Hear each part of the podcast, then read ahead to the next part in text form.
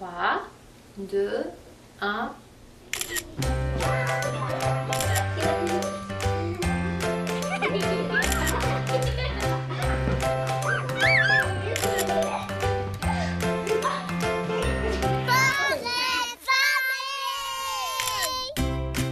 Bonjour à tous, j'espère que vous allez bien, j'espère que vous êtes en forme pour ce portrait de famille qui débute à l'instant. C'est Marianne Paquette sur les ondes de Canalem avec vous pour la prochaine heure. Aujourd'hui, je vous présente le portrait de famille de Danielle Savard. C'est la maman d'Annabelle, 13 ans et demi, et d'Alice, 12 ans. Et oui, la courageuse maman d'une ado et d'une presque ado. Ça doit déménager parfois dans cette maison-là. Vous savez, comme à l'habitude, je m'inspire du parcours de Daniel pour construire l'émission, de ses préoccupations, ses intérêts, euh, ben, son parcours, bref, c'est ce qui m'a inspiré. Donc, en deuxième partie, avec José Lepage, psychoéducatrice à l'école Jacques Ouellette, on parle de l'importance de cette école qui, vous allez le découvrir, est bien particulière pour la famille de Daniel et aussi du parcours d'un enfant qui vit avec une limitation visuelle, le parcours scolaire, bien sûr, qui peut parfois être bousculé, dévié, mais qui peut devenir très enrichissant, très épanouissant si il est bien encadré. Aussi avec Geneviève Genet, intervenante à l'accueil et au soutien à l'ACPEV, ça c'est l'Association québécoise des parents d'enfants handicapés visuels, on explique comment on peut accompagner un ado dans l'apprivoisement de son handicap. On le sait, l'adolescence, c'est une une époque de la vie qui est très sensible, très chargée, un moment de grand bouleversement, de, changement, et parfois, ben, on a besoin d'un petit coup de pouce supplémentaire pour s'ajuster. Aussi en chronique, Réal Labelle, psychologue clinicien, professeur au département de psychologie de l'Université du Québec à Montréal, parle de comportements dépressifs chez les ados, comment en tant que parent on peut les identifier rapidement, comment on peut soutenir son enfant, l'amener à communiquer avec nous et aussi trouver les bonnes ressources le plus rapidement possible. Et finalement, on termine l'émission avec notre ressource du jour. C'est la directrice générale de l'Association sportive des aveugles du Québec, Nathalie Chartrand, qui nous présente le programme du sport pour moi. Et ça, ça commence à l'instant du sport pour moi dans, dans quelques jours pour les jeunes qui vivent avec une déficience visuelle et comme ressource aussi pour les parents qui veulent faire bouger leurs enfants, toujours dans l'idée d'un mode de vie actif et sain. Ça va être bon. Restez là.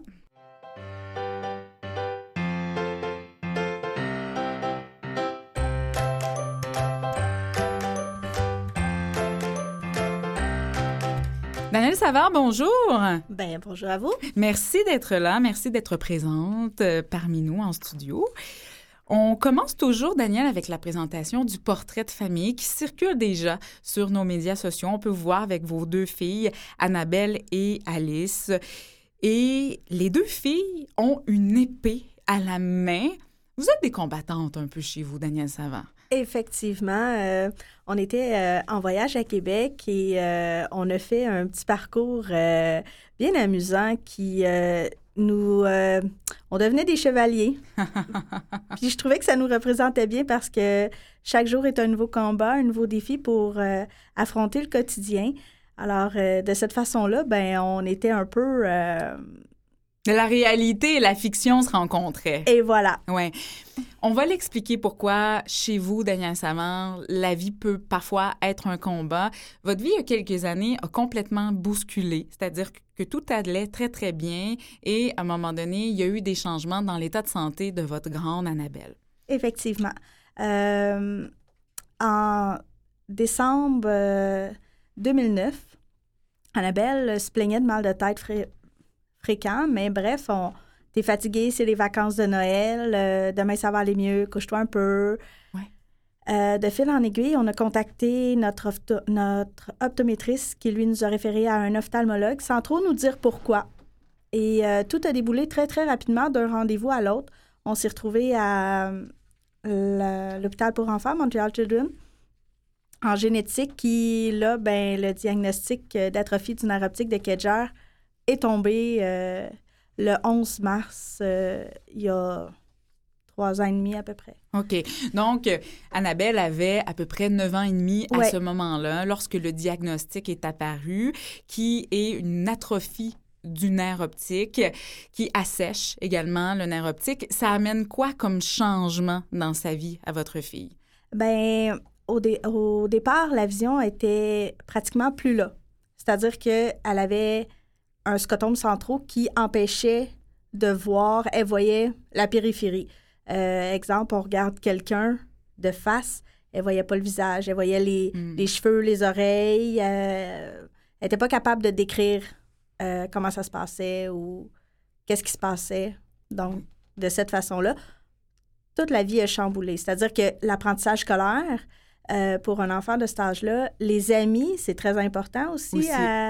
À 9 ans et demi, 10 ans. Là, euh, et euh, là, ben, l'apprentissage scolaire, ben, on doit changer de façon de faire parce que ça fonctionne pas. Dans le fond, elle, elle le voyait pas ce qu'elle devait faire. Tout ce qui fonctionnait avant ne fonctionne plus et on doit s'adapter, on doit développer des stratégies. On va y revenir, bien sûr, à, à Ouais. tout ça, Daniel.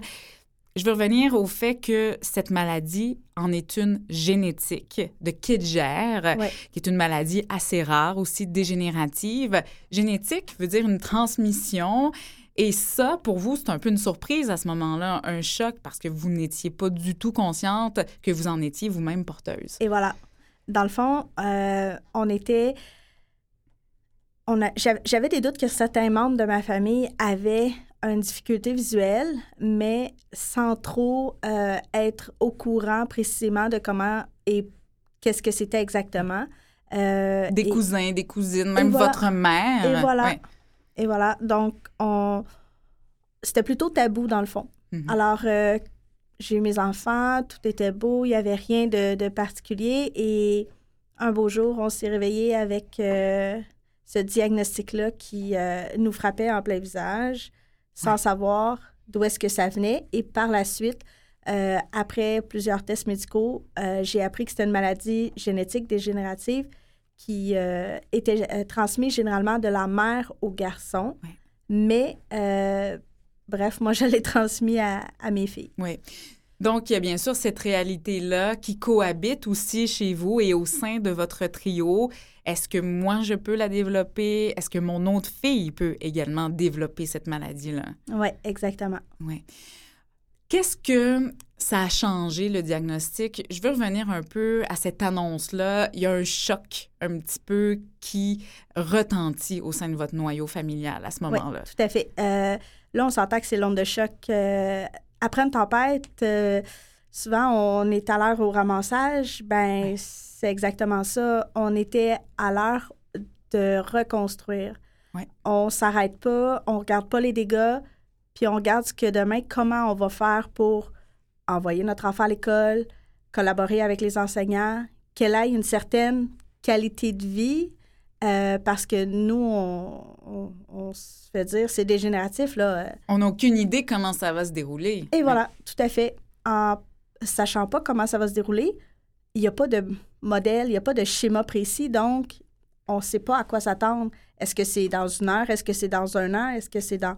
Alors à ce moment-là, on, on, on essaie de faire pour le mieux et tout ce qu'on peut faire aussi pendant qu'elle voit, Oui, oui. euh, ouais, ça a été parce que même pour ma fille Annabelle, ça a été très difficile parce que souvent elle avait des réflexions, mais maintenant je le vois, je le peut-être que demain je le verrai pas, maman. Euh, tu sais, à un moment donné, ça a été euh, plutôt difficile. euh, oh, je me suis fait dire, euh, mais maman, est-ce que je vais encore voir ton visage demain? Mhm. C'est quelque chose, tu sais, que cet enfant d'une dizaine d'années, les autres réalisent pas à quel point c'est précieux de, de, de, de se coucher le soir puis de, de, d'avoir une autre routine. Mais elle, sa routine était complètement changée. Euh, elle se posait des questions. Sur le lendemain. Oui, Ouais. exactement. Ça a changé aussi chez Annabelle des choses dans son comportement. Oh oui, tout à fait. Euh, au départ, c'était plus euh, un petit peu de lâcher prise dans le fond. Mes deux filles étaient très, très, très unies.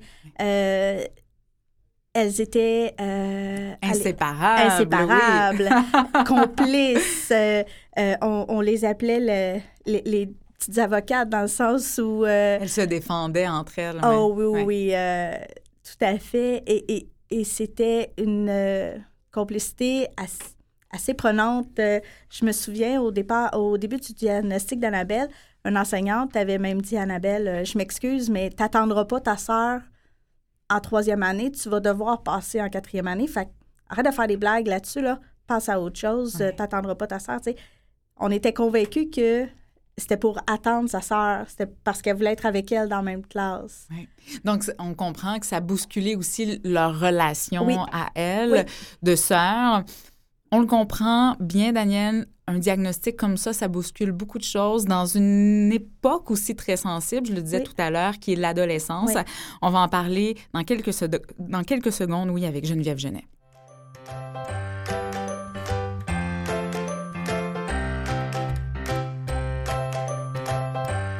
Geneviève Genet, bonjour. Bonjour. Vous êtes intervenante à l'accueil et au soutien à l'ACPEV, c'est l'Association québécoise des parents d'enfants handicapés visuels. Je sais que vous avez entendu les dernières minutes de discussion avec Daniel Savard et avec vous, on veut parler de comment, oui, on accompagne un, adolescent dans cette étape très sensible, mais aussi le parent parce que c'est votre expertise, expertise, Geneviève Genet, accompagner le parent dans ce deuil-là, dans cette étape-là. C'est ce que vous faites aussi à l'ACPEV, soutenir les parents. Comment on, d'abord, on accueille une famille qui arrive avec ce grand bouleversement de vie? Comment on l'accueille et comment on l'accompagne par la suite? Bien, nous, à l'ACPIR, en fait, nos services sont, euh, comme vous le savez, complémentaires hein, aux services publics. Donc, euh, il y a les, normalement, ils, devraient avoir accès aux services de réadaptation, puis parfois même un soutien psychologique euh, de ce centre-là, ou des fois, ça peut être via un CLSC ou ailleurs. Euh, mais souvent, les, les, parents nous arrivent, puis dépendamment d'une famille à l'autre, c'est sûr, c'est le choc de l'annonce du diagnostic. Euh, c'est aussi euh, de voir justement quelles ressources ils ont accès. Hein. Est-ce qu'ils ont déjà accès justement à ces ressources-là qu'on a nommées le centre de réadaptation, autre chose pour un soutien psychologique s'ils en ont besoin? Et sinon, ben, on est vraiment complémentaires. Le but de l'ACPEV, c'est vraiment de faire en sorte de, de, de rassembler les parents d'enfants qui ont une déficience visuelle à travers toute la province du Québec. Donc, euh, de faire en sorte qu'ils se sentent plus seuls, hein, parce que souvent, sont, euh, ils connaissent pas nécessairement d'autres parents d'enfants qui ont une déficience visuelle ou même des personnes adultes qui ont une déficience visuelle qui peuvent servir de modèle. Donc, l'ACPEV, on est là pour ça, pour voir c'est quoi leur situation, c'est quoi les besoins, euh, permettre de parler aussi. Ils peuvent me, me parler de ce qu'ils vivent au téléphone, puis des fois, juste d'en parler, ça fait du bien d'en parler avec d'autres parents dans les activités ou de faire du jumelage. Je peux les mettre en contact avec mm-hmm. d'autres familles. Euh, puis même les jeunes, quand ils viennent aux activités, parce que les activités familiales provinciales sont, sont familiales euh, et provinciales, donc il y a des activités pour les jeunes de 6 ans et plus, une halte garderie pour les 0-5 ans. Donc pendant que les parents échangent ensemble, il y a aussi des activités qui font en sorte que les jeunes qui vivent avec une déficience visuelle ou une perte de vision sont ensemble, puis leurs frères et sœurs aussi, c'est vraiment inclusif pour la fratrie. Donc, les frères et sœurs peuvent aussi échanger sur ce qu'ils vivent, rencontrer d'autres enfants, puis ça, ça, permet des beaux échanges. Oui. Quand on reçoit un diagnostic comme ça, il y a des étapes de deuil, des mm-hmm. étapes d'acceptation. Comment ça se déroule pour le parent? Mais c'est certain qu'il y a peut-être euh, plus cinq grandes étapes là, que, euh, dépendamment des écrits, peuvent être nommés différemment. il y a le choc de l'annonce du diagnostic, il y a la négation ou le déni, euh, la détresse, l'adaptation et la réorganisation. Il y en a qui vont dire à la fin l'acceptation, mais il y a des parents qui sont pas prêts à dire ça non plus. certains disent ben oui après une couple d'années après un, un, certain cheminement je l'accepte puis il y en a d'autres qui disent non non je vis avec, c'est pas de l'acceptation. Euh, ça va vraiment, je pense, selon euh, la définition de chacun. Oui. Selon ce qu'ils ont vécu. Daniel Savard, je vous vois réagir. Et, là, vous riez même parce que vous, l'acceptation, vous n'êtes pas prête non plus à le nommer comme ça. Ben, je dirais que l'acceptation, c'est vraiment quelque chose de très euh, individuel à tout le monde. ça dépend de sa définition, oui. Et voilà. Puis à la base, ça dépend ce qu'on veut faire.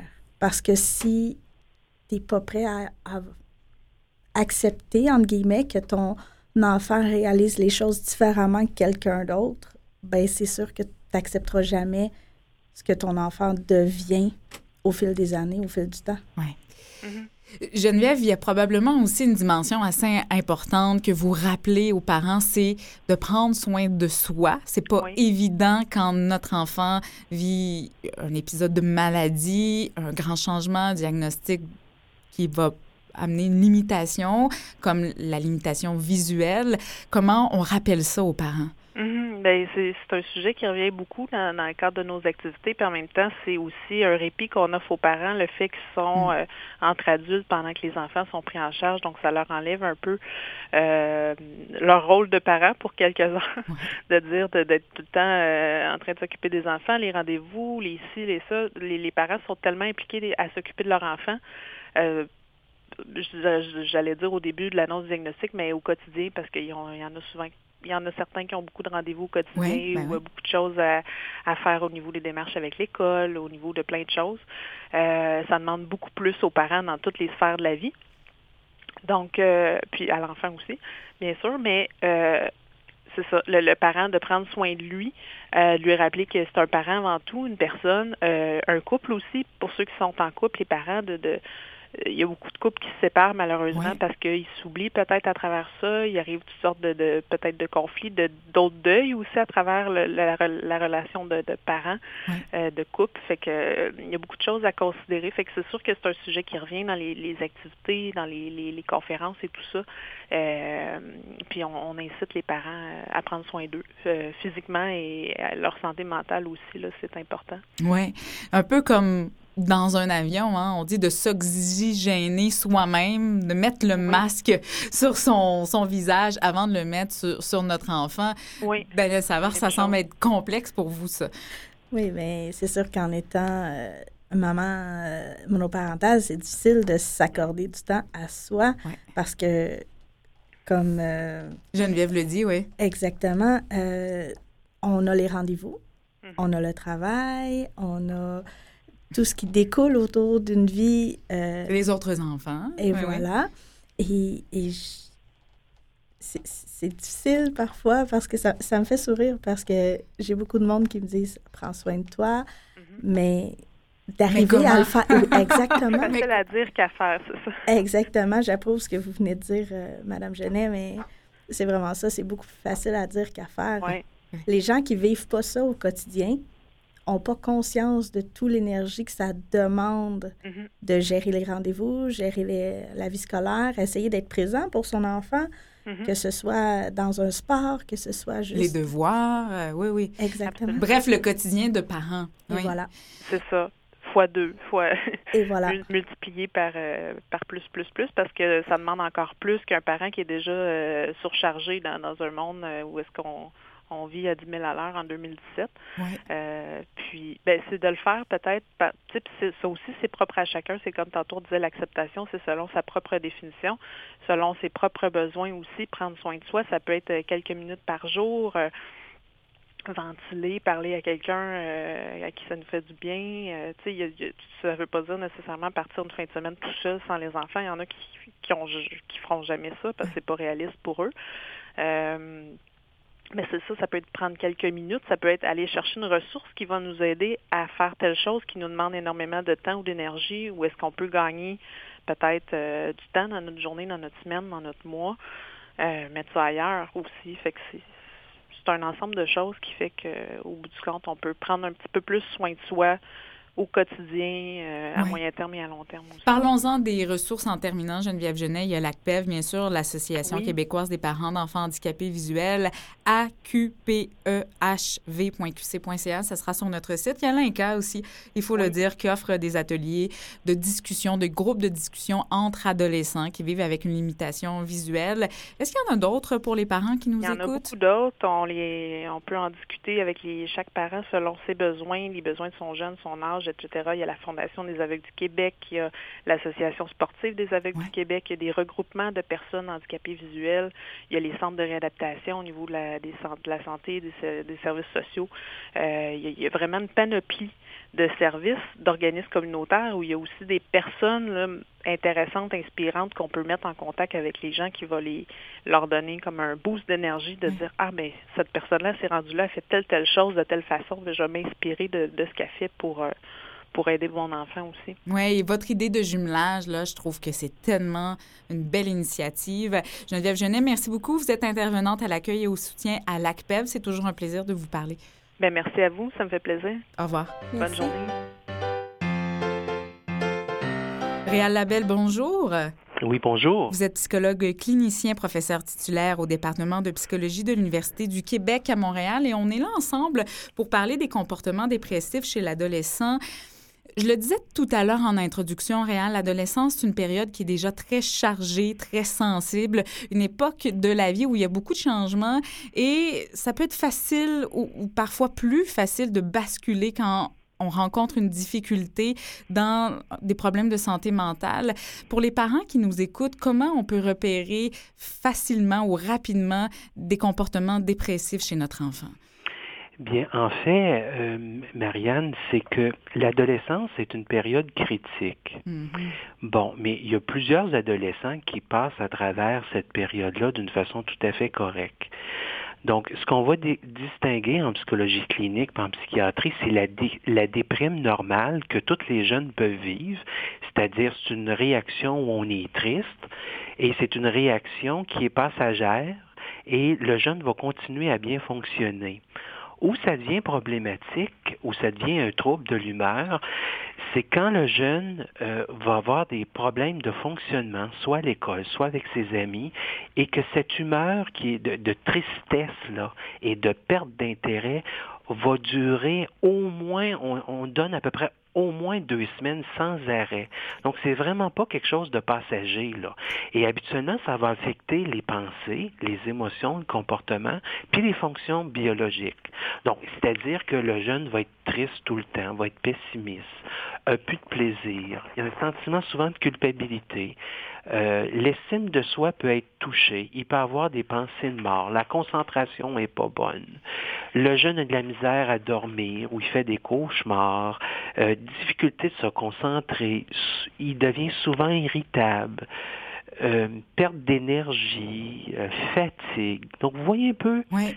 com- comment le tableau va... va euh, Et dans surgir. sa routine, vous parliez de fonctionnement réala- réalabel, Oui, de, de oui. éviter ou de pas vouloir se laver, des choses là, très précises dans son, dans son hygiène et dans sa routine habituelle. Bien sûr, c'est habituellement des changements. Euh, L'image que je donne souvent aux gens, c'est un peu comme une voiture. La voiture peut être très bonne, mais c'est s'il n'y a plus de gasoline, s'il n'y a plus d'essence dans la voiture, la, la, la, voiture peut être très bonne, mais elle ne peut plus fonctionner. Donc, quelqu'un qui, un jeune qui est en dépression, euh, mettons, on va dire caractérisé ou majeur, là, c'est un jeune qui n'arrive plus à fonctionner. Mhm. C'est pas quelque chose de passager, là. Il ne fonctionne plus. Et ce qui nous, ce qui nous inquiète beaucoup avec les jeunes, c'est que les jeunes ont souvent une impulsivité. Ok? Ce qu'on retrouve moins chez les adultes. Là. Et l'impulsivité, ça peut faire qu'un jeune qui, euh, qui a des idées noires puis qui est impulsif, ben, il, peut, il peut commettre des gestes euh, regrettables. Ça, ça nous inquiète beaucoup.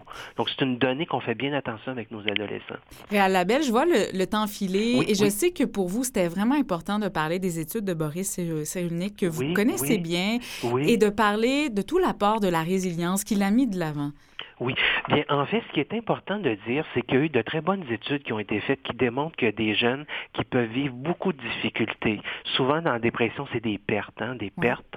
Mais et- et ce qui est important de dire, c'est qu'on s'est aperçu dans les études qu'il y a la moitié de ces jeunes-là, ou des, des adultes, qui vont utiliser des stratégies de coping, des stratégies d'adaptation, euh, et qui vont développer euh, des relations saines avec des adultes, Mhm. basées sur un attachement positif avec des parents, euh, avoir des relations familiales chaleureuses, euh, de développer un sentiment d'appartenance avec des amis, euh, développer ses ressources, avoir des raisons de vivre, avoir des valeurs. On pourrait même parler de spiritualité, hein? Oui.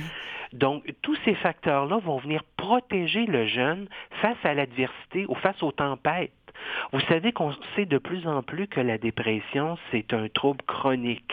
Donc maintenant, on prépare les jeunes et les familles face à la prochaine tempête et ça fonctionne. Réal Labelle, Daniel a envie de réagir. Oui, bien, je vous en prie. Euh, moi, dans le fond, j'entendais ce que vous disiez, et Oui. ce que vous dites, je m'excuse. Et euh, à effet, euh, le jeune qui essaie vraiment de s'isoler, Oui, se recule complètement de ses amis, euh, oui, euh, à la limite provoquerait des, des conflits. Oui. Euh, à ce moment-là, vous, vous interviendriez comment face à Vous ça? avez tout à fait raison, Daniel. Nous, on, on parle des deux S. Les S, c'est la solitude puis la souffrance. Mhm. Ok. Les deux S, ça nous aide beaucoup en intervention. Donc, il faut être très, très proactif faut briser l'isolement des jeunes. Quand on travaille avec des gens qui sont dépressifs, déprimés, on doit aller vers eux. On doit les sortir de leur torpeur, même si ça ne leur tente pas. Mhm. Hein? Et, et, à la limite, ils vont peut-être même s'opposer à nous. Hein? On doit aller vers eux. Et si c'est euh, des fois on est le mauvais objet, ça peut être ça, peut-être pas le parent, mais ça peut peut-être être un ami, euh, une sœur. Euh, c'est pour ça qu'il y a des professionnels aussi, mais on, on, les sortir de l'isolement. Un et deux, ce qu'un parent peut faire, ou je dirais un aidant naturel peut faire, c'est beaucoup beaucoup d'écoute. Mm-hmm. On oublie souvent l'écoute et la présence. Parfois, moi, ça me fait sourire à l'université. Euh, je supervise des étudiants et il y a des étudiants, lorsqu'ils viennent en supervision, ils disent Oui, mais Réal, j'ai rien fait à mon entrevue. Je leur dis Au contraire, tu as tout fait. Tu as pris le temps d'écouter l'autre. Tu étais présent à l'autre. Et ça, c'est déjà énorme pour un jeune de dire on est là contre vents et marées. C'est un ancrage. Hein? On vous écoute, on vous abandonnera pas, on est présent à vous, puis je vous lâcherai pas. Mais ça, faut être fait fort. Oui, oui, oui. oui. Vous ne la voyez pas, Réal Labelle, mais oui. Danielle, elle prend des notes oui. et puis euh, elle semble euh, trouver assez euh, pertinent et intéressant ce que vous êtes en train de raconter. Je veux qu'on se laisse, Réal, sur des ressources. Vous savez, on est diffusé partout au Québec, nous. Il y a des ressources pour les parents qui vivent des inquiétudes envers les comportements de leurs enfants et, et qui ont besoin d'aide et ce, rapidement. Bien sûr, Marianne. La première chose, c'est comme aidant naturel, on peut faire quelque chose, l'écoute, puis briser l'isolement. Mais il y a l'aide professionnelle. Et c'est là que c'est assez important d'aller soit à telle aide, à revivre. Il y a une ligne parent, il y a Info Santé, il y a les hôpitaux de votre secteur. Donc, euh, ayez un médecin de famille, ce qui est bien important. Ayez des intervenants. Souvent, on oublie les intervenants scolaires mm -hmm. qui peuvent être très utiles. Vous avez de plus en plus les équipes en santé mentale jeunesse euh, qui s'organisent au Québec. Surtout, ne restez pas toute seule. Aussi, comme parent ou l'entourage. Et on commence à comprendre un peu plus comment l'entourage aussi peut avoir besoin d'aide de, de, aussi parce qu'on vient, on vient souffler par oui. moment. Et de soutien pour rester et, et, demeurer un meilleur aidant ou du moins le rester. Réal Labelle, on a pris des notes sur les différentes ressources. On les glissera sur notre site web parce que c'est vraiment important. Je vous laisse aller parce qu'on n'a plus de temps. Réal Labelle, psychologue, clinicien et professeur du côté du département de psychologie de l'Université de Montréal. Merci beaucoup, Réal. Merci, Madame Paquette, et à bientôt. Au revoir. Merci, au revoir. On se retrouve après la pause, nous. Vous écoutez Portrait de famille avec Marianne Paquette. Deuxième partie de cette émission Portrait de famille, toujours Marianne Paquette, et oui, avec vous pour cette deuxième partie. Daniel Savard, ça va toujours bien? Ça va toujours bien. Bon, première expérience en plus, faut le dire, Daniel. Oui. Et vous faites ça comme une vraie championne. Je rappelle ce qui s'en vient tout à l'heure. On discutera avec Nathalie Chartrand. Elle est directrice générale de l'Association sportive des aveugles du Québec. On parlera de ce programme qui est formidable, qui s'appelle Du sport pour moi et qui permet aux jeunes qui vivent avec une déficience visuelle d'être actifs et de continuer à bouger. Et aussi, on parlera avec Josée Lepage. Elle est psychoéducatrice à l'école Jacques Ouellette et on parlera de l'apport de cette école-là qui est bien particulière dans le parcours scolaire d'un enfant qui a une limitation visuelle. Mais avant de retour avec vous, Daniel Savard, on a parlé de l'adaptation au changement. Et, et vous, euh, je parlais de championne tantôt, là, mais vous en êtes devenue une championne de s'adapter au changement, qui n'est pas quelque chose de si évident que ça. Vous avez été un peu contrainte, vous, de développer des stratégies pour s'adapter à ce bouleversement-là. C'est quoi les stratégies que vous avez réussi à développer chez vous, Daniel Savard? Bien, moi, je vous dirais qu'au quotidien, euh, à chaque jour, j'ai une nouvelle façon. c'est vraiment euh, que ce soit d'aller jouer au parc. C'est banal pour quelqu'un qui a toutes ses mobilités d'aller jouer au parc avec ses enfants, mais d'emmener son enfant qui a une difficulté visuelle, d'aller jouer au parc, ça veut dire qu'il faut faire attention à la luminosité. Mm -hmm. euh, les reflets dans les modules de jeu, euh, la quantité d'enfants qu'il y a dans le module. Ton enfant, il ne peut pas avoir le même réflexe. Il peut avoir le même réflexe qu'un autre, mais ça lui demande un petit délai. Monter en, courant dans un module, c'est plus difficile. Euh, jouer la, lumière fatigue plus rapidement. Il y a plus de, de contraintes face à ça. Donc, à chaque jour, on, on, innove une nouvelle stratégie. Je, pourrais vous en nommer plein, mais ça serait une liste euh, de créativité, dans le fond. C'est de s'adapter aussi aux nouveaux besoins de son enfant. Vous m'avez raconté une histoire vraiment magnifique, Daniel, sur cette balade en voiture-là où vous voyez un arc-en-ciel et votre fille ne voit pas l'arc-en-ciel et vous devez vous trouver un talent de conteuse pour lui décrire cet arc-en-ciel. Et voilà. On, était dans notre secteur euh, à Laval et euh, à, à, l'ouest, il y a une orage qui approche et à l'est, il y a encore le ciel qui est d'un bleu magnifique. Donc, à la limite entre les deux, il y a une magnifique arc-en-ciel aux couleurs vraiment vives. On ne peut pas dénier les, les, les couleurs. On peut pas la manquer, là. Et voilà. Et, et j'ai beau placer ma fille pour qu'elle la voie, j'ai beau, et, et, elle continue à pas la voir. Et je sens dans, dans sa voix cette tristesse de dire Moi aussi, je voudrais la voir. Et je me, je me retrouve à raconter par classe les couleurs et, et, de mettre un petit peu de magie autour de ça avec. Euh, euh, ben, est-ce qu'on essaie de trouver le pied de l'arc-en-ciel? Est-ce qu'on essaie de. Justement parce que je voyais dans son attitude que elle, elle se refermait parce que elle vivait pas ce moment magique-là de la même façon qu'on on, le voyait et on le vivait. Mhm. Ça a amené aussi beaucoup de réflexions chez vous sur la différence. Oui. Et vous, vous dites la différence, c'est, ça appartient juste à notre perception. Et voilà. Parce que la différence, c'est pas quelque chose qui est très. Euh, il n'y en a pas de différence. Parce que à la base, tout le monde est différent. Mm. Que vous ayez les cheveux euh, brun, noir, les yeux bleus, les yeux bruns, euh, à la base, tout le monde est différent. Ça dépend seulement de ce que tu fais avec ta différence. Est-ce que tu en fais une force ou tu en fais ta faiblesse, dans le fond? Oui. Puis vous misez beaucoup là-dessus avec vos filles. Qu'est-ce qui peut devenir ta force? Et voilà. Et vous allez même jusqu'à dire, Daniel, que le handicap d'Annabelle, cette maladie-là qui a surgi dans sa vie, dans votre vie, ben c'était peut-être une bonne chose, ou du moins une façon de dévier son chemin, mais son chemin peut rester très positif. Oui. Euh, je vous dirais que au départ, euh, tous les enfants ont leur rêve d'avenir propre à eux. Euh, après l'annonce du diagnostic, je me suis vraiment posé comme question, mais qu'est-ce que ma fille va devenir? Mm-hmm. Qu'est-ce qu'elle va faire demain? Est-ce qu'elle va être capable de réaliser ses projets au même titre que les autres? Parce que je voyais sa vie scolaire. Euh, ouais. Euh, dépérir. et voilà, dépérir. Son intérêt au projet aussi. À la euh, vie en général. Et voilà, elle n'arrivait plus à s'accrocher à rien parce que tout était un combat quotidien. Avant qu'on arrive à, replacer un petit peu le, le, sentier, là, parce que là, il y avait eu de, il y avait eu des défis, euh, des, barrières qui s'étaient mis. Et avant d'apprendre à, à, calibrer ces barrières-là, à, les franchir, euh, de quelle façon, ben pour elle, euh, pour Annabelle, c'était vraiment très, très difficile. Oui. Il faut dire que Annabelle était une enfant est encore, mais était une enfant qui fonctionnait très bien à l'école. Et lorsque le diagnostic a surgi, ses notes en ont souffert, son parcours scolaire est devenu beaucoup plus ardu et vous avez été confronté à un choix à ce moment-là, Daniel.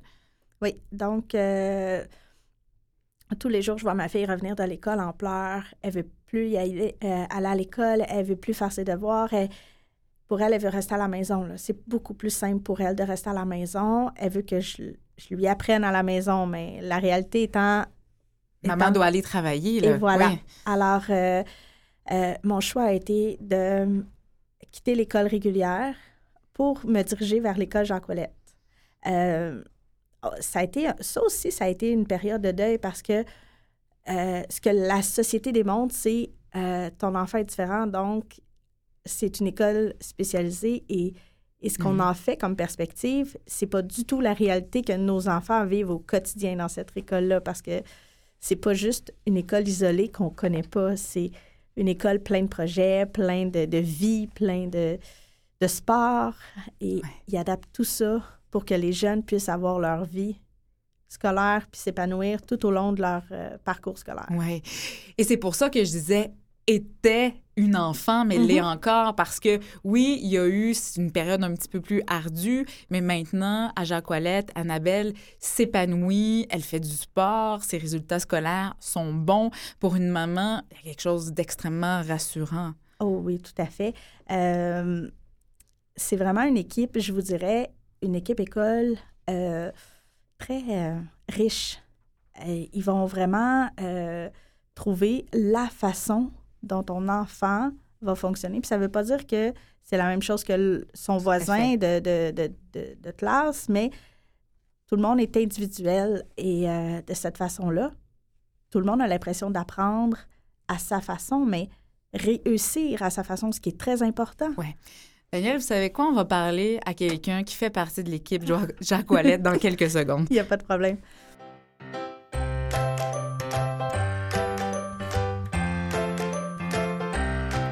Josée Lepage, bonjour. Bonjour. Vous êtes psychoéducatrice à l'école Jacques Ouellette. Euh, Vous avez entendu Daniel hein, s'exprimer. Oui. Ça doit faire du bien euh, d'entendre ça de la part d'un parent. Bien, effectivement, ça fait du bien, en- surtout de voir que son enfant est heureux dans notre école. Alors, c'est euh, la première chose que nous, on veut, c'est de répondre du mieux possible aux besoins des jeunes qui viennent chez nous. Bien sûr. Alors, euh, ça donne déjà une bonne aperçu quand j'entends Mme Savard le dire. José, Daniel le disait, approche assez unique, approche assez particulière. Il y a combien d'élèves chez vous à Jacques Ouellette? Euh, cette année, on est environ, là, parce qu'il y en a qui peuvent rentrer dans l'année, mais on est rendu à 73 jeunes. Et euh, ce sont des jeunes de 4 à 21 ans. Alors, on a vraiment la clientèle du primaire et une clientèle secondaire. Ah oui. Alors, euh, nous, c'est ça, c'est une école euh, qui peut nous arriver les jeunes durant l'année scolaire. C'est pas euh, dès le début d'année, on a un nombre d'élèves, puis ça demeure comme cela jusqu'à la fin de l'année. Alors, dépendamment des situations des jeunes. Mhm. Alors, des jeunes qui perdent la vision, par exemple, qui doivent venir apprendre leur braille ou euh, se travailler au niveau de leur mode de communication. Alors, on peut avoir, on peut recevoir des jeunes durant l'année scolaire. Et c'est quoi la clientèle? Type? On parle de jeunes qui vivent tous avec des difficultés visuelles?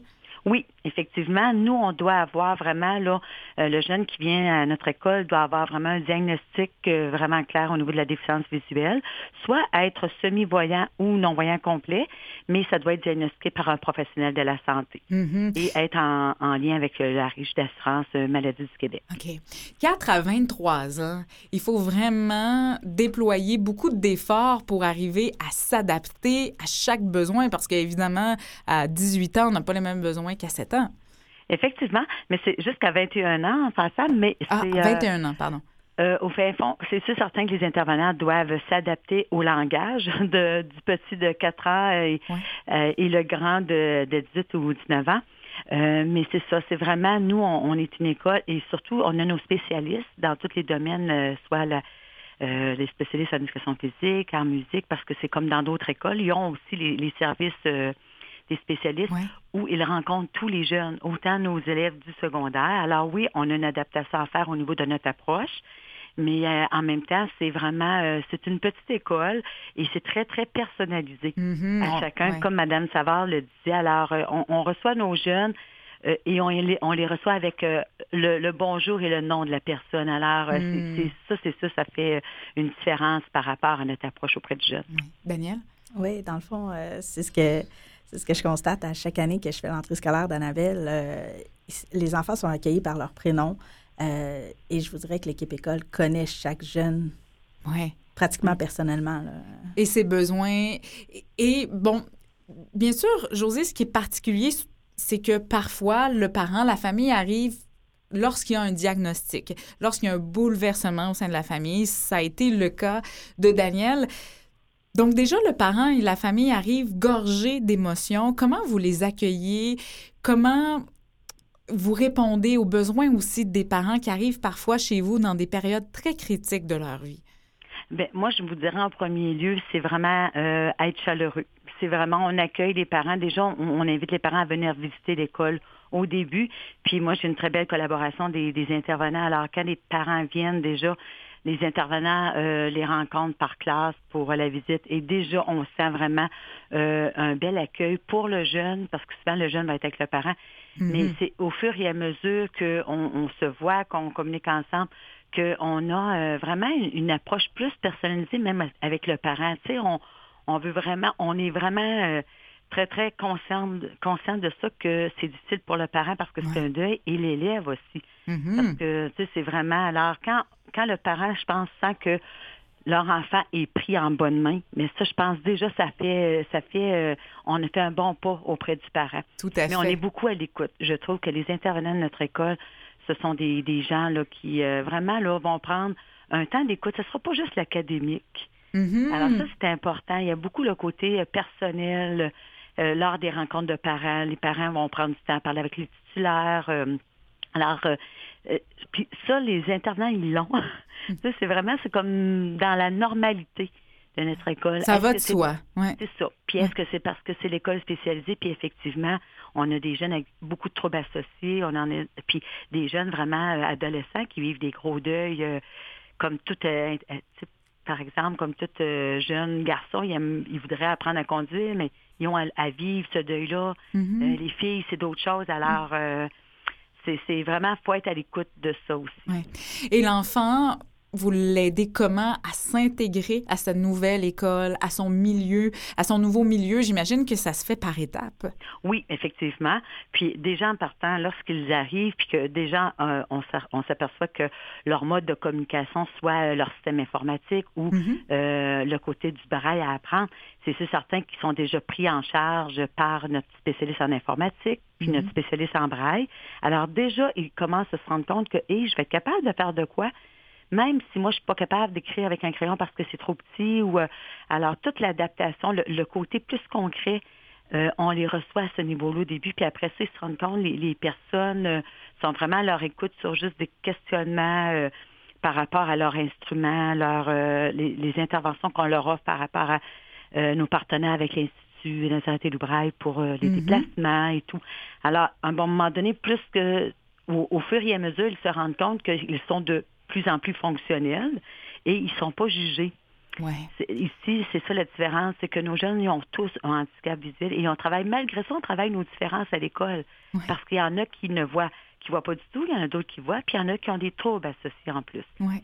Alors, le respect des différences, euh, on a beaucoup ça à cœur à notre école. Et ce que j'entends, José, c'est de miser sur les réussites, de miser, de miser sur ce que l'enfant est capable de faire. Et ça, ça va vraiment dans développer le plein potentiel de l'enfant. Ce qui est très important pour Daniel Savard, José, c'est l'épanouissement. Elle, en parle souvent. Annabelle, elle s'épanouit et c'est ce qui est important. Et ça, vous l'avez dénoté de façon très claire, Daniel, Oui, chez oui. Annabelle. Oui, Et tout à fait. Euh, oui, tout à fait. Euh, Quand Annabelle est rentrée à l'école, euh, c'était vraiment euh, une petite fille très renfermée, anxieuse. Euh, C'était pour elle difficile de s'intégrer, même si elle est quand même sociable, sociale, mais euh, avec leur, vraiment leur approche chaleureuse, leur, leur approche individuelle, ils ont pu aller montrer à Annabelle qu'elle était capable de réussir des choses, qu'on tasse l'anxiété, on, on, on fait l'approche autrement. Puis maintenant, malgré les petits défis d'Annabelle au quotidien, ben elle s'épanouit vraiment bien. Elle fait de la natation, elle joue au hockey, c'est Oui. une grande lectrice, c'est une passionnée, vous m'avez dit, de tout. Oui, euh, elle, elle fait partie aussi du... Voyons, j'ai le nom m'échappe. Euh, Le conseil d'élèves. Merci, Madame. Merci, José. Merci. Euh, donc, vraiment, c'est une petite fille qui est passionnée par... euh, Et Par- par la vie, Oui. voilà. Et ça, mais grâce à l'école... grâce à l'école, Grâce à l'école, il, Que- il arrive à, à aller chercher les forces des jeunes de cette façon-là. Et effectivement, je pourrais rajouter, c'est ça. C'est euh, quand on dit l'enseignement individualisé, c'est à ce niveau. On voit avec le jeune qu'est-ce qu'il est capable de développer pour se valoriser parce que c'est souvent des jeunes euh, qui arrivent et qui ont été isolés dans leur dans leur milieu ou euh, rejetés. Alors leur estime de- d'eux-mêmes est très très faible. Ouais. Alors euh, par euh, n'importe quelles activités, projets, euh, on, on va essayer le plus possible de leur montrer qu'ils sont capables de faire de quoi pour qu'ils continuent à s'affirmer puis à prendre confiance en eux. Parce que c'est vrai, si je prends l'exemple d'Annabelle, c'est une jeune fille qu'au début, elle n'osait pas rien faire. Puis aujourd'hui, c'est un de nos modèles qui peut euh, euh, justement s'impliquer dans plusieurs projets, puis elle aime s'impliquer, puis elle a besoin de s'impliquer, mais elle n'osait pas probablement dans son autre école, de Mm. peur du jugement et de la différence. Et là, vous voyez pas le beau sourire de la maman fière. Oui, ben c'est la fille aussi est très fière d'elle. Est-ce que vous aviez quelque chose à dire là-dessus, Daniel? Vous êtes juste touché Oui, euh, tout à par, fait. par Je- les je- paroles je- de José. Et je le comprends. Dernière question, José Lepage, on- et on se le demande, est-ce que vos cours et vos activités doivent être adaptés pour les besoins particuliers de vos jeunes élèves ou, ou moins jeunes euh, élèves? Ben oui, adapté au niveau de tout le matériel, mais le, le, le programme, c'est le programme du ministère de l'Éducation. Alors, euh, euh, tout ce que nos élèves du régulier après nos réguliers, nos élèves peuvent le faire ici selon le parcours où ils se trouvent. Mais euh, oui, sont, au niveau de l'adaptation, nos élèves, la majorité de nos élèves ont un système informatique où ils doivent avoir tout leur matériel euh, se fait par le système informatique. Alors, les jeunes qui ont besoin d'agrandir, c'est ça se fait Mhm. facilement vu qu'on on peut le faire rapidement avec l'ordinateur. Et on a tous nos élèves aussi qui sont euh, en braille. Il y a aussi leur système informatique qui est adapté pour Mhm. eux. OK. Euh, mais par contre, c'est vraiment le programme, le même programme euh, qu'au régulier là, au niveau du ministère. Ouais. Et l'important par la suite, lorsque le jeune atteint 21 ans, c'est qu'il s'intègre à la société aussi. Quand vous les regardez partir, José, j'imagine qu'il y a ce souhait-là de votre Oui. part? Mais même et même encore, je vous dirais que l'école Jacques c'est un passage parce qu'il y a des élèves qui vont rentrer, ils peuvent rentrer à 12 ans, mais sortir à 16 ans. Mhm. Ils sont pas obligés de sortir à 21 OK. ans. Alors, nous, quand on les sent prêts à repartir dans leur milieu d'origine, qui est leur école de quartier, euh, on va faire tout pour qu'ils sortent. C'est sûr, certains de nos jeunes sont bien. À un moment donné, ils veulent moins sortir. Ça, les, ça leur amène un peu d'anxiété. Puis c'est comme, c'est normal, c'est de la nouveauté. Mais ils sont bien soutenus par l'équipe. Puis l'équipe qui reçoit, mais, mais l'équipe aussi qui les, qui les laisse partir. Ouais. José Lepage, merci beaucoup pour votre euh, travail. C'est bien précieux. Vous êtes psychoéducatrice à l'école Jacques Ouellette. Ça a été un plaisir d'apprendre à vous connaître et apprendre à, à connaître votre belle école et votre travail aujourd'hui. Bien, merci beaucoup. Au plaisir. Merci. Bye bye. Bye. Bonjour Nathalie Chartrand. Bonjour. Vous êtes directrice générale de l'Association sportive des aveugles du Québec et là pour nous présenter votre très beau programme du sport pour moi. Et vous savez quoi? Daniel Savard, qui est en face de moi, ne connaît pas ce programme-là et sa fille, Annabelle, est très, très sportive. Donc peut-être que ça pourrait lui plaire et c'est pour ça que vous êtes là pour nous en parler. Nathalie Chartrand, c'est quoi du sport pour moi?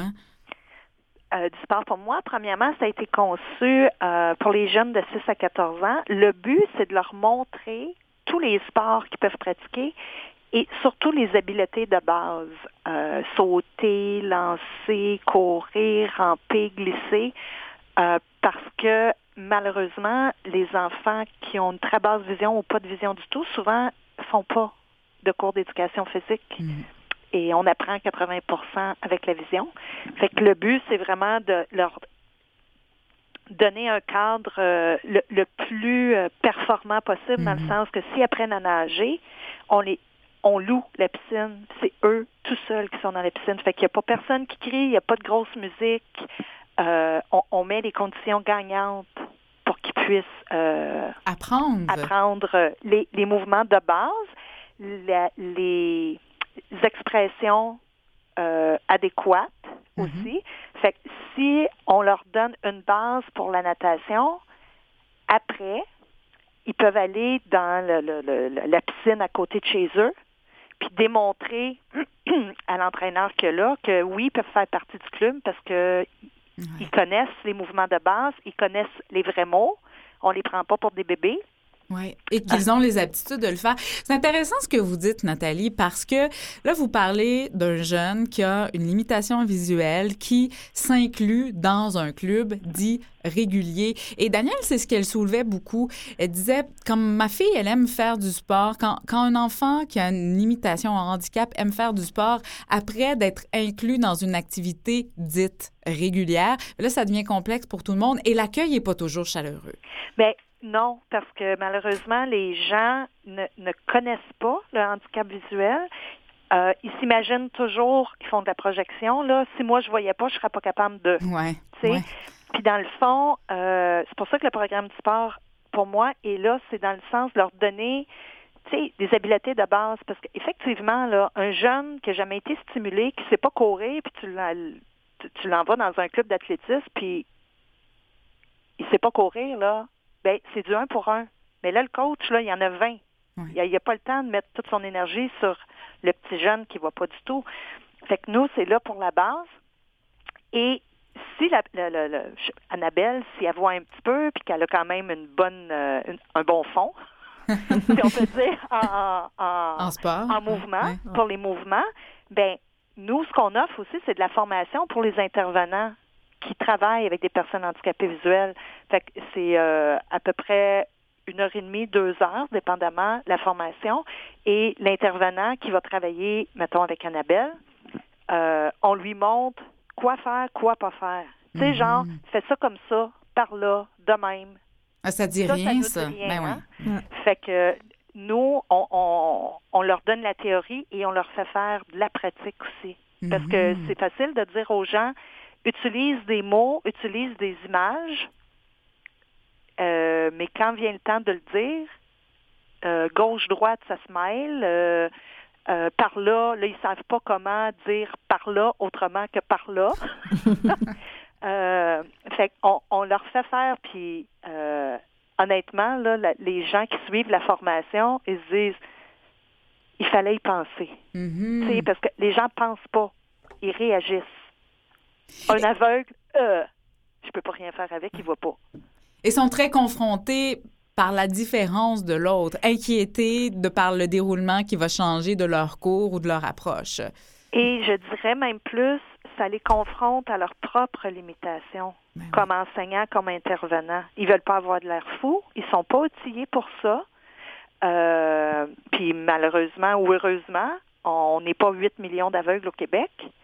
Euh, fait qu'ils savent pas là comment faire. Fait qu'il s'agit de s'asseoir puis d'y penser puis de trouver des manières de faire. Puis quand on s'assoit pour réfléchir, on en trouve des solutions.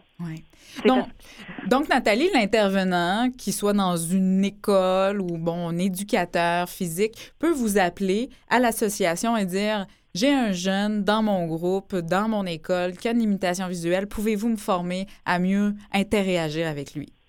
Ben oui. Oui, Wow. oui, oui, c'est ça notre rôle, puis c'est c'est c'est ça le but, parce que on, on est tous inclus. Tu sais, on va à l'école régulière, après ça, on va au cégep, à l'université, on travaille. Euh, on travaille pas nécessairement tout pour des boîtes de personnes handicapées visuelles, tu sais, fait qu'il il faut être capable de s'inclure, il faut être capable de faire comprendre à l'autre c'est quoi mon besoin, Mhm. tu peux-tu m'expliquer pour que je comprenne? Puis les enfants, quand ils sont tout jeunes, ils sont pas capables de dire leurs besoins. Tu sais, Ils sont pas capables de les exprimer clairement souvent, tu sais.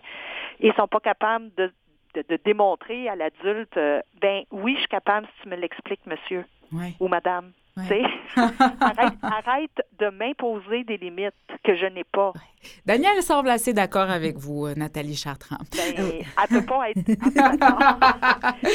Euh, je veux revenir à, à du sport pour moi parce qu'il reste peu de temps, Nathalie Chartrand. Il y a quand même différents sports qui sont offerts. Il y a de l'escalade, si je me rappelle bien. Qu'est-ce qu'il y a d'autre? Ah, il y a de l'escalade, le trampoline, le ski de fond, euh, la raquette, le patin, le judo, le mayak, qui est comme une, un- une sorte de kayak. Mhm. Euh, on a fait de l'escrime, du yoga, du goalball, de la natation. Euh, quoi d'autre qu'on leur a fait faire? Euh, ouais, le, le soccer. C'est une belle offre, Euh, ça. oui, oui, oui. Puis, écoute, sky's the limit, là. La, la Hmm. plupart des sports peuvent être adaptés, accessibles. Il faut y penser à comment on va le faire, puis pour que ce soit agréable aussi, là. Ouais. Et là, votre programmation 2017, elle a débuté pour du sport pour moi, Nathalie Chartrand. Oui, oui, oui. On a deux volets. Le, le volet initiation, fait que c'est trois fins de- ben, trois cours. On, on, euh, c'est un survol. Sais, pour montrer aux jeunes, aux parents que oui, il peut faire de l'escalade même si tu vois pas. Euh, oui, je peux faire de l'initiation si je vois pas. Et un coup qu'ils ont fait le volet initiation, l'année d'ensuite, ça peut être le perfectionnement. Fait que si on choisit la natation, on, on s'entend, là, ils vont pas apprendre à nager en trois séances. On, fait juste leur montrer, euh, mettre leur tête dans l'eau, faire des bulles, euh, flotter. Euh, puis là, au volet perfectionnement, là, c'est plus des cours comment apprendre à nager. Oui, un petit peu plus poussé. Je glisserai votre site web sur le nôtre, Nathalie Chartrand, sportaveugle.qc.ca. J'espère que vous aurez peut-être tenté, Daniel, d'inscrire Annabelle euh, très bientôt à vos cours. Ben, je vais survoler le, le, programme. le programme. Nathalie Chartrand, directrice générale de l'Association sportive des aveugles du Québec. Merci beaucoup. Merci à vous. Merci. Au revoir. Au revoir. Daniel Savard, c'est déjà la fin. Déjà, ça passe vite. Oui, merci beaucoup de votre présence à l'émission. Je salue bien sûr Annabelle et Alice.